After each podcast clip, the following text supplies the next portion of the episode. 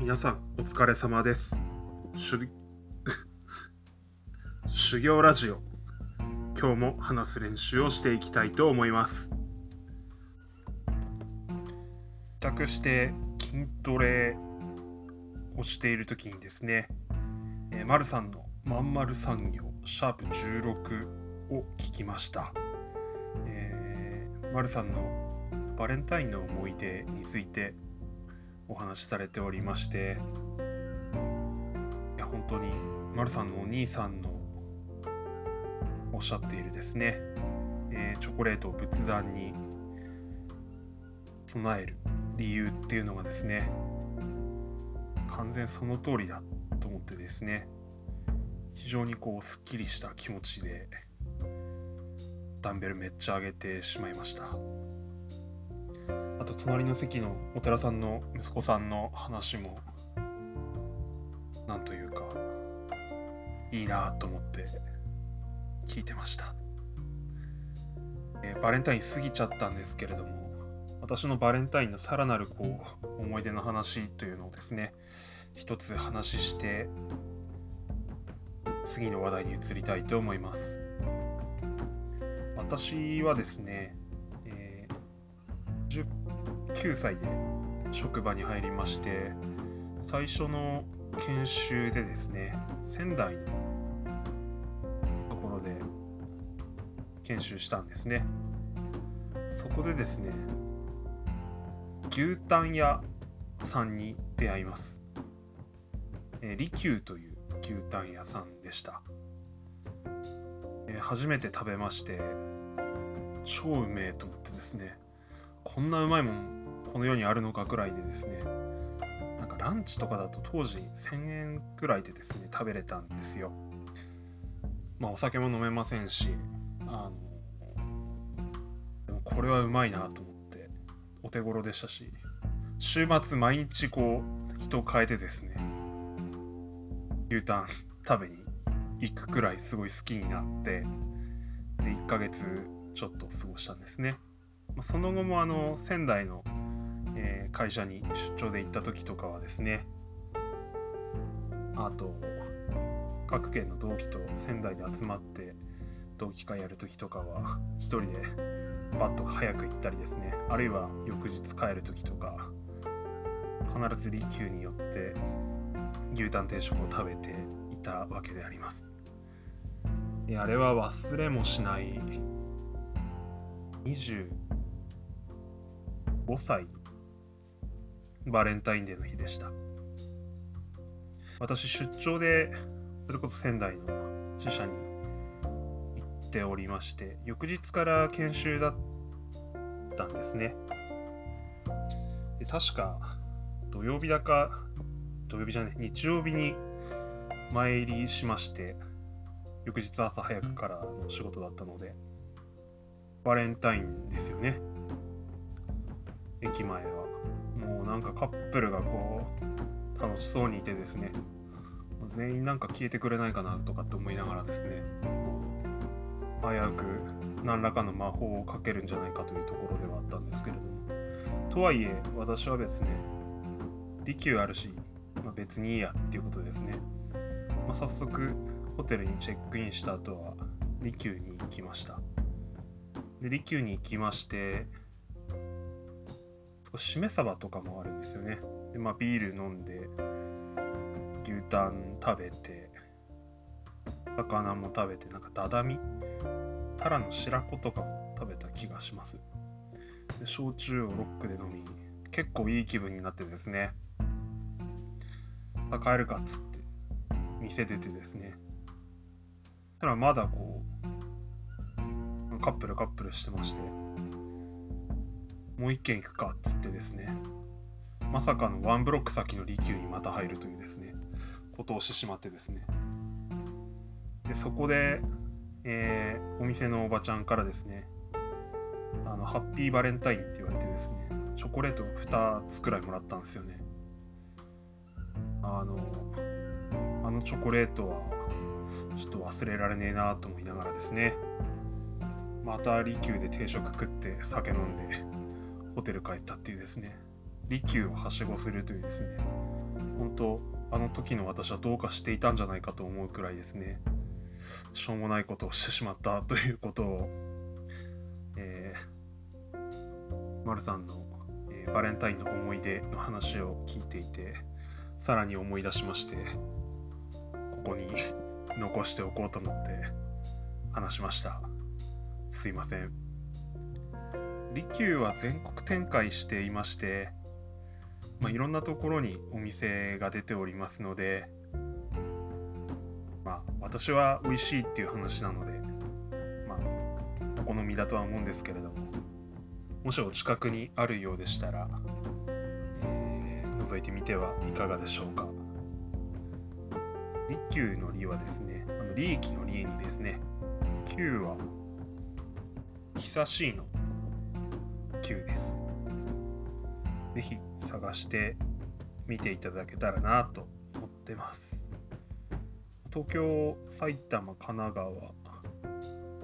千葉、愛知、大阪、福岡もありますね。えー、なかなかよろしいんじゃないかなと思います。さて、話変わりまして、今日お昼休みにツイッターパパーって見てたら、えー、古典ラジオの作家さんの正光さんがですね身長伸びたっていうようなツイートされてた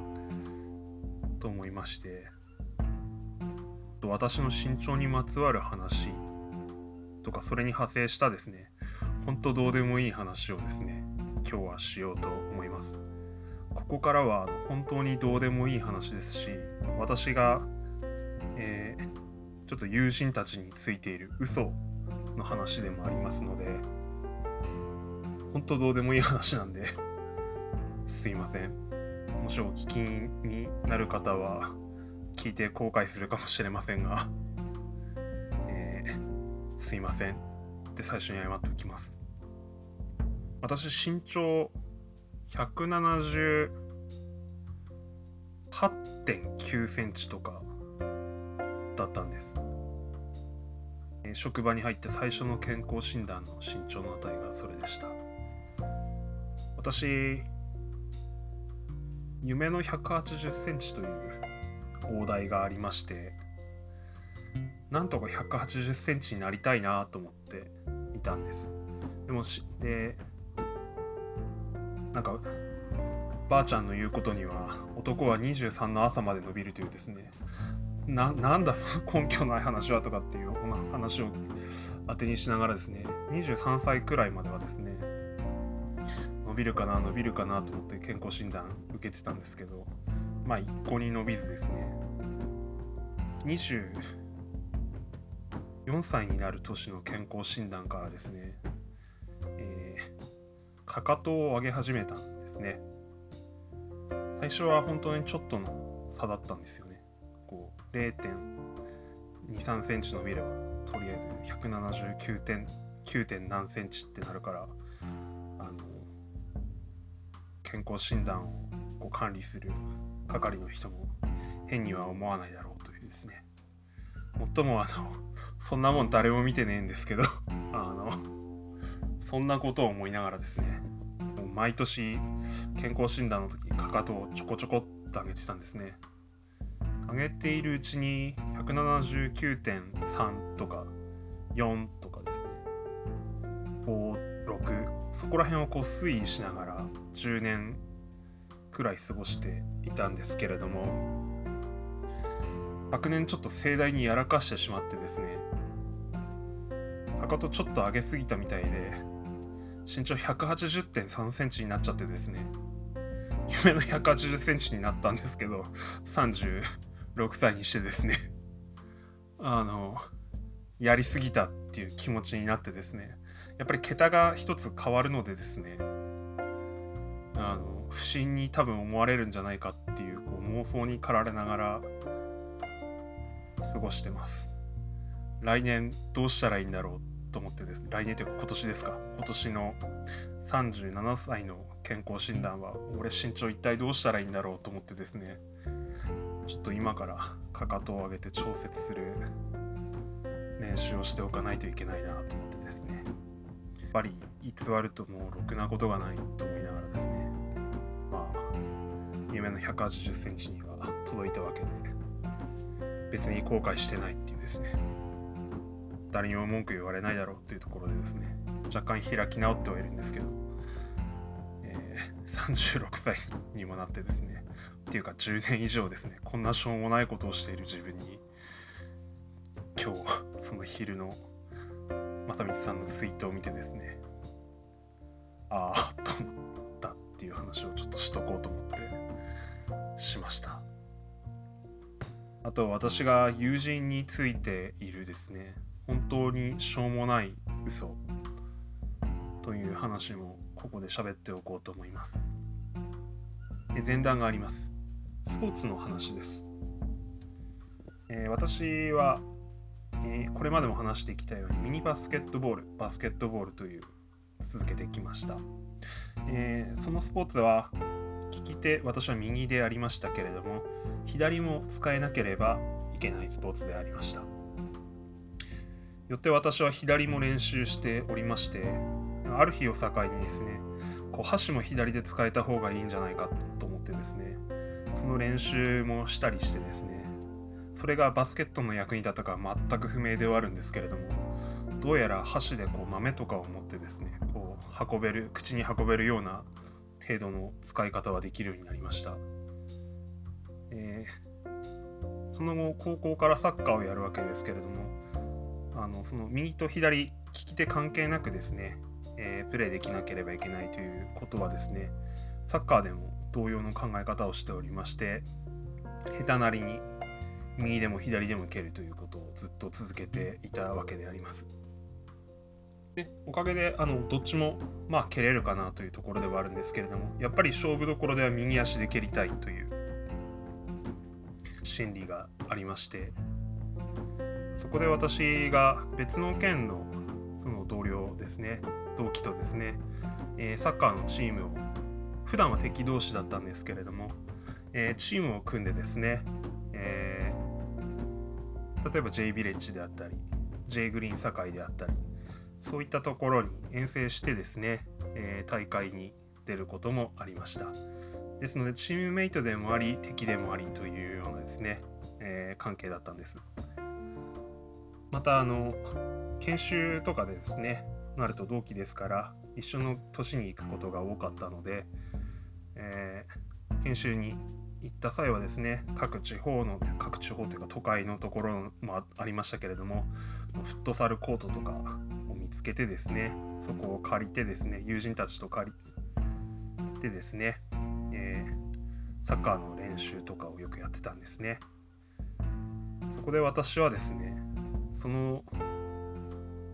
同期にですね、敵対するかもしれないっていうですね、完全な妄想モードに入ってですね、俺左利きなんだよねってずっとこう言い続けてたんですよね。で、あの、あ、そう？みたいな感じでですね。全然意にも介してないと思うんですけど、ずっと左だ左だって言い続けて、で、まあ彼とあのチームを組んだ時、あの他のチームの人とも一緒にこう、まあ、選抜チームみたいなので組む機会があったもんですから、その人たちもずっと左だ左だってこう、俺はレフティーだと、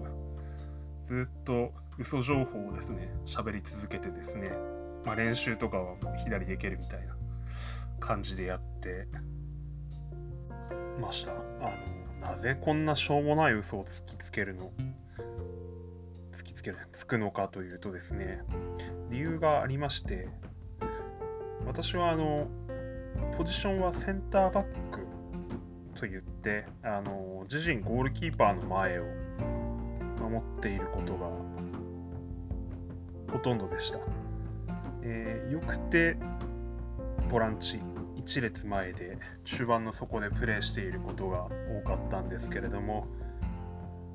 まあ、攻撃はあの、えー、絶対転んでから3回転するはずのないのに3回転する一回り上の上司とかですね。あのそういうペテン師たちに任せておったんですけれどもいよいよ膠着状態となったラスト3分とかですね。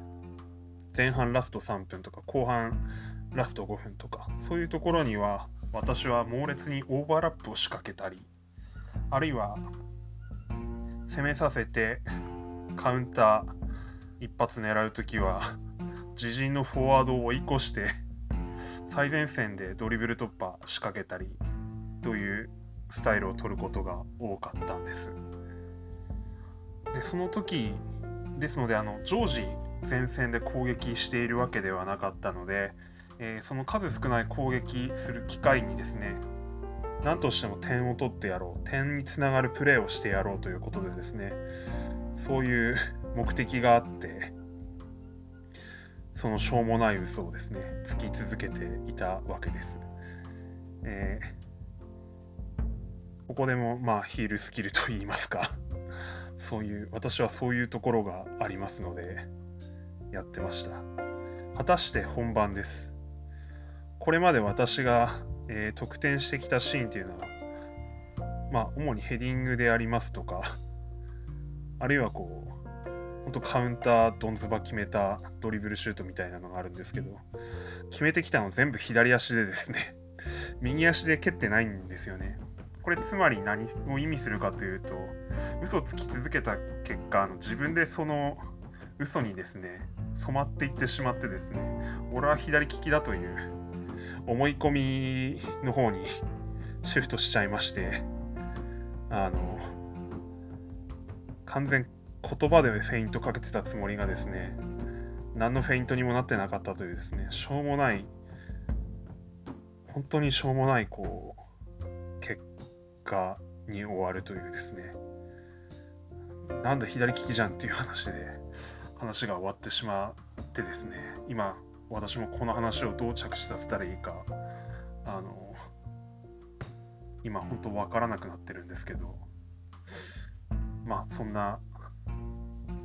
ことがあってですね。やっぱ嘘は良くないよなっていうのとそんなしょうもない嘘をつくくらいだったらあの右も左もどっち来てもちゃんと切り返して蹴れるくらい上手くなっときゃよかったじゃんというですね、えー、ただ本当それだけの話なんですけどそこを練習せずですねこう騙し合いで勝負しようとするというなんともこう本当自分のこう少年の感じのって言っちゃいました。別に自分で自分を肯定してるわけじゃないですけど、そういういい感じの腐り加減がですね、自分にはあるなと思います。まあ、誰も傷つけてないし、いいよなって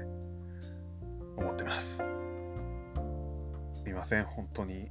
今日の話は、本当すいませんっていう話で終わりたいと思います。最後までこんな話聞いてくださった方おられましたらどうもありがとうございました。失礼します。